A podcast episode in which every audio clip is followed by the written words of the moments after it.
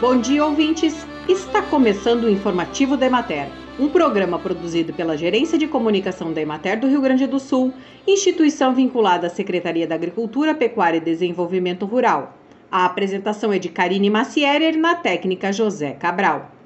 A produção de leite sofre os reflexos da falta de chuvas regulares e bem distribuídas. Os impactos da estiagem são bastante variados conforme o sistema de produção e produtores que dispõem de silagem, feno e de alguma oferta de pastagem de gramíneas e leguminosas sofrem prejuízos menos significativos. Nas propriedades que dependem exclusivamente de pastagens cultivadas, as perdas são mais expressivas. Nesse cenário, o desembolso com ração ou aquisição de milho é maior, mas é a forma de manter o estado corporal dos animais e a produção de leite, especialmente das matrizes com mais potencial. Outro aspecto que impacta na produção é o bem-estar dos animais. As temperaturas elevadas, aliadas à alta umidade relativa, colocam os animais em estresse térmico, diminuindo o consumo de alimento e a produtividade. A escassez das chuvas também tem comprometido a qualidade e a quantidade de água para a dessedentação animal.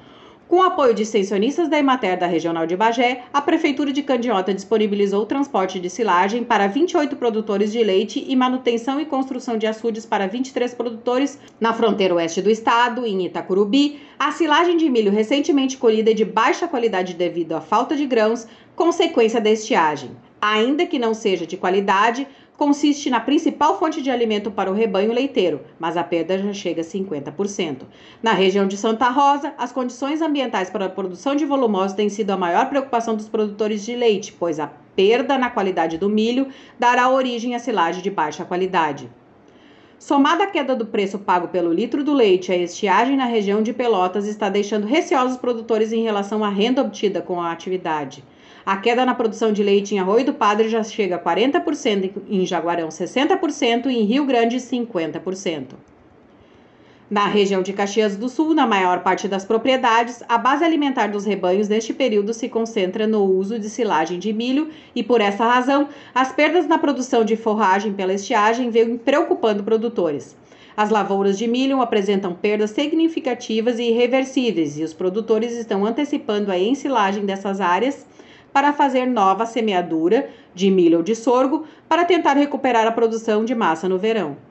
Na região de Erechim, as temperaturas continuam altas e prejudicando a produção diária de leite, em queda de 20 a 30% em relação ao potencial para o período. Na região de Juí, aumenta a oferta de animais para a venda a fim de diminuir o consumo de alimentos, que estão se tornando escassos na propriedade. Bem, e por hoje é isso. Nós vamos ficando por aqui, mas amanhã tem mais informativo da Emater. Um bom dia a todos que nos acompanharam e até lá!